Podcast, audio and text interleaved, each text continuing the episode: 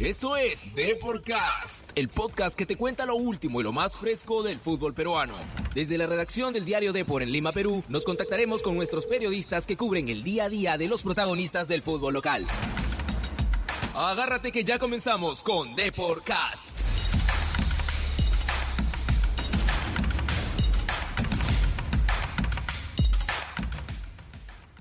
¿Qué tal? ¿Cómo están? Muy buenas tardes. Hoy lunes, lunes 20 de enero del 2020. ¿Cómo están amigos? Una nueva edición de Deporcast. Hoy junto a María Fe Herrea y un tremendo invitado. ¿ah?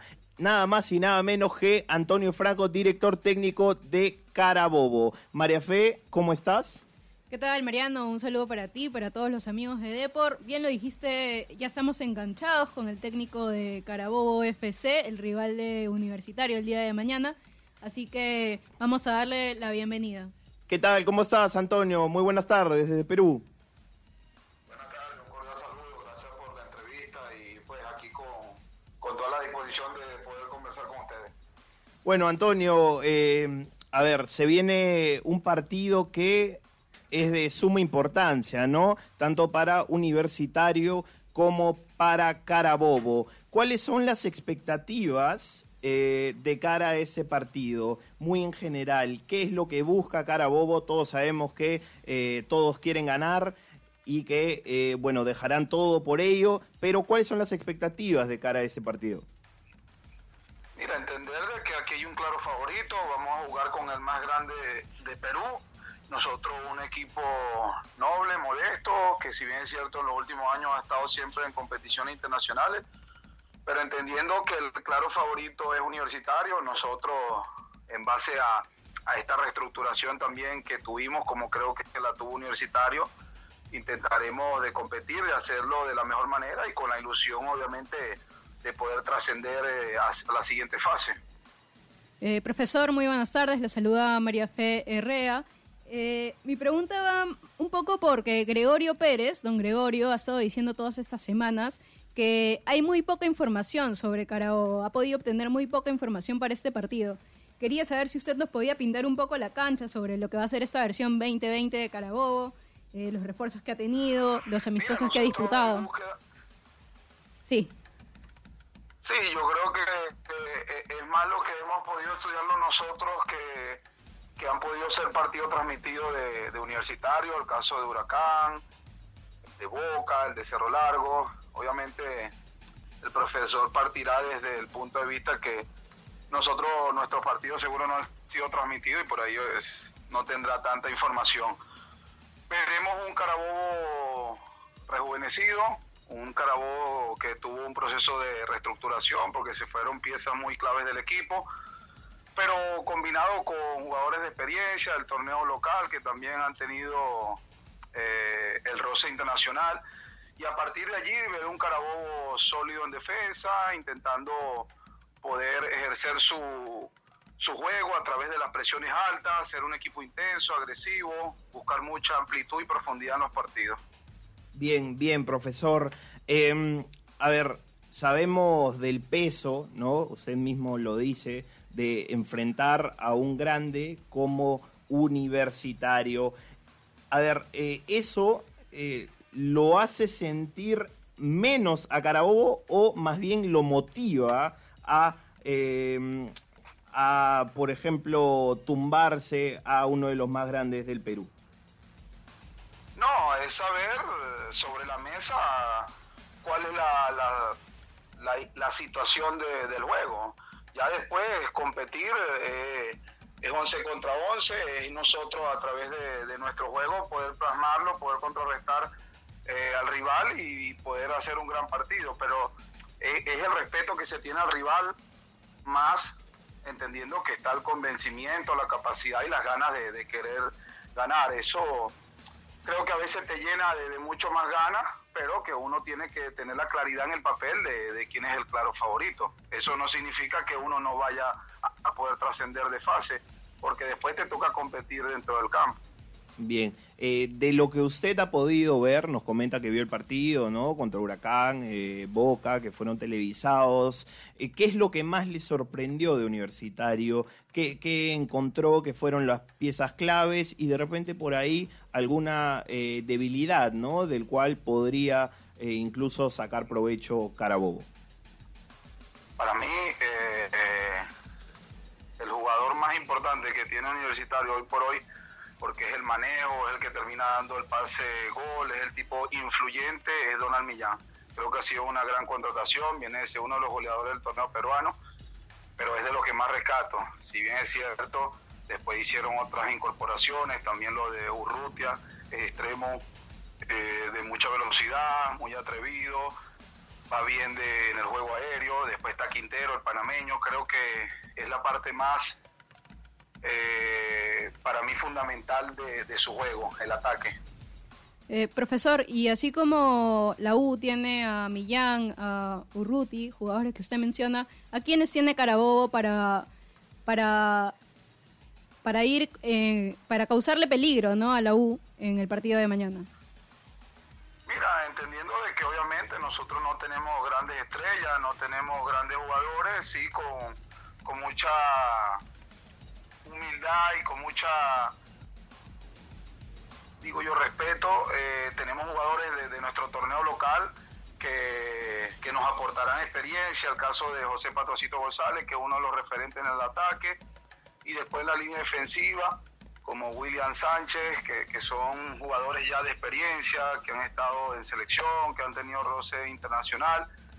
Y esto después acompañado de de la juventud que tiene este equipo de Carabobo, como es Son Tortolero, Carlos Ramos, que son jugadores eh, de la cantera, que van a tener su primera experiencia internacional y que en base a esa experiencia que tenemos y esa juventud, poder armar un grupo donde, donde pueda haber una mezcla que nos aporte experiencia y también frescura a la hora de, los partidos.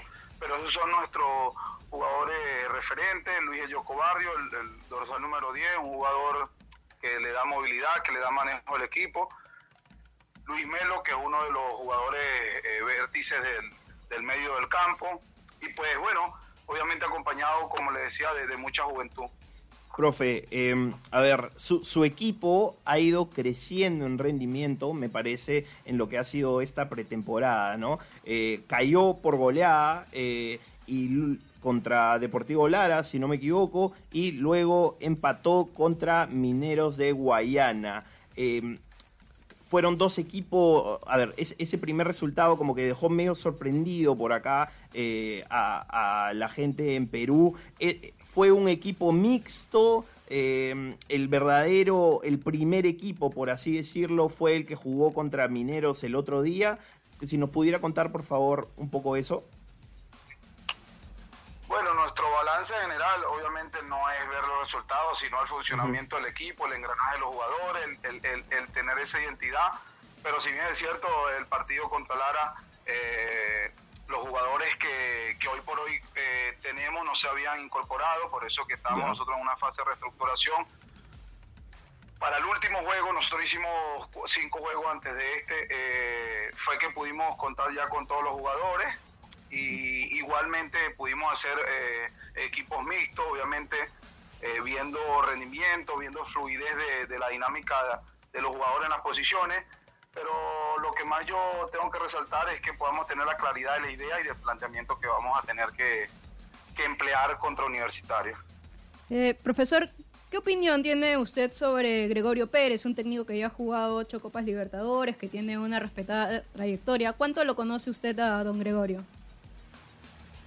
Al profesor don Gregorio lo puedo referenciar desde ahora, un maestro, ha ganado torneos internacionales, torneos locales, seguro de muchísima eh, experiencia y que seguro sabe cómo se juegan este tipo de fases. Para mí va a ser un gran honor poder enfrentarlo y poder plasmar un gran escenario y que pueda obviamente ganar el que mejor planteamiento haga en los partidos. Bien, profesor, eh, para ir cerrando, eh, una, una, consulta que también tiene que ver con todo el contexto eh, social ¿no? que se ha vivido durante los últimos años en Venezuela. ¿Cuánto complicado eso, las aspiraciones de Carabobo, y em, llega, usted diría, al 100% el equipo con toda la tranquilidad necesaria para enfocarse plenamente en lo deportivo? Bueno, no, para nadie es un secreto eh, entender un poco la situación de, nuestro país, pero que de una u otra manera nosotros los venezolanos hemos podido salir adelante bajo adversidades, porque creo que eso nos tiene que unir y hacernos más fuertes y, es lo mismo que queremos nosotros plasmar como equipo Carabobo, defendiendo los colores de, de nuestra querida Venezuela y poder dejarlos bien en alto. Bien, profesor, eh, le agradecemos esta comunicación, eh, le deseamos además eh, la mejor de las suertes para el partido por fase 1 entre Universitario y Carabobo el día de mañana. Profesor, le mandamos un fuerte abrazo desde Perú. Muchas gracias a ustedes también, un fuerte abrazo, agradecido, espero conocerlo y verlo por allá en Perú. Muchísimas gracias, profesor. Un abrazo. Entonces nos mantenemos en comunicación, profesor. Un fuerte abrazo. Chau, chau. Ese fue el profesor Antonio Franco, eh, director técnico de Carabobo. De arranque, yo diría que eh, Carabobo le tira el peso, ¿no? Eh, el peso de la historia, de la camiseta, económico, incluso a Universitario de Deportes. Algo de lo que Gregorio Pérez también se ha querido limpiar, ¿no? Porque si bien hace semanas que Franco, el, DT de Carabobo, está diciendo de que la U es favorito, Gregorio Pérez ha repetido el doble de veces que no son favoritos para nada, van con la, con la cabeza abajo, bien motivados, pero eh, ahí nomás, ¿no? Ahí nomás como que diciendo, no somos favoritos, pero vamos a dejarlo todo. A ver, de todas maneras, eh, la sensación que deja, eh, que dejan las palabras del profesor Antonio Franco son, nosotros vamos a ir con el respeto debido a ver qué podemos hacer. La U está, digamos, más preparada para combatir esta, esta pelea, ¿no? Eso es lo que, lo que a mí me deja la sensación y que, eh, a ver, hay casos en los que esto le ha salido bien a, equipos y hay casos en el que eh, no le ha salido tan bien, ¿no? Sí, claro, sí es. Y también como que resaltando mucho lo que va a ser la participación de Donald Millán, el colombiano, yo creo que el profesor ha visto el partido de la Noche Crema, un partido en, el, Que, en el que el colombiano destacó bastante por los pases filtrados que tiene, eh, porque es el eje del equipo y yo creo que mañana también además va a ser eh, titular fijo en el equipo de Gregorio Pérez. ¿Tienes eh, justamente información sobre, sobre el 11 por ahí, María Fe? Tú que recorres las canchas de Campomar, ayer estuviste en el, en el aeropuerto ahí codeándote entre los más bravos. Mira, la U entrenado hoy día a las 10 de la mañana, eh, sin embargo no Gregorio Pérez no ha parado 11, tampoco le ha comunicado al equipo cuál es, cuál, cómo más o menos tiene la cancha en la cabeza. Sin embargo, sí podemos adelantar de que a comparación de la Noche Crema, Aldo Corso y Alejandro Jover ya están al 100% para integrar el, equipo titular, ¿no? Vamos a ver en el transcurso de la tarde cómo cómo se van definiendo las cosas y seguramente para mañana ya tenemos un 11 definido.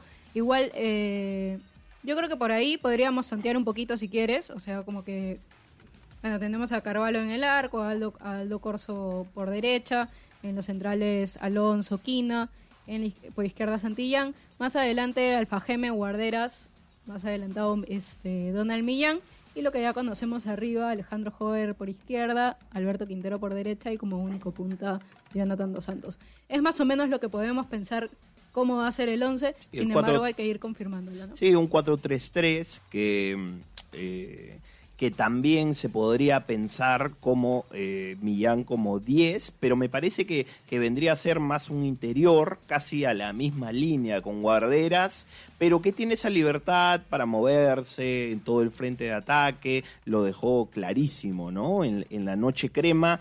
Y uno de los mensajes que a mí al menos me, me dejó el no hacer jugar a Hover y a Aldo Corso era que... Eh, para mí en este, en este arranque de temporada, Hover le, le ha ganado el pulso, ¿no? Ahí a Urruti. Yo creo que es una pelea bastante disputada, sin embargo Hover viene de hacer una temporada excelente el año pasado y tampoco no es como que fácil sentarlo de un momento para el otro, sobre todo cuando se puso el equipo al hombro. Así que ahí el que en realidad se tiene que ganar el lugar, más que Hover, es este Luis Urruti. Igual creo que Urruti ha destacado mucho en lo que es velocidad, es bastante atrevido, ya lo hemos visto. Así que va a ser una, una pelea bastante bonita. Igual en el medio campo no, todavía no me animo a, apostar por guarderas. También podría ser el Alfajeme Barco, ¿no? Como lo probó ya en los amistosos. Sí, ¿eso tiene que ver con alguna molestia de guarderas? No, no, ninguna, ninguna. Solamente es como que ver cómo, que, cómo se define cómo se define ese medio campo, ¿no? Si quieres jugar con, con dos volantes de marca o con un volante de marca y uno mixto, ¿no? Sí, creo que, a ver, la experiencia de, de don Gregorio eh, a, dice que en estos partidos eh, hay que salir a ganarlos, ¿no? Y pensando un poco en toda esta presión que te tira Carabobo, ¿por qué no apostar por un juego mucho más ofensivo en Venezuela?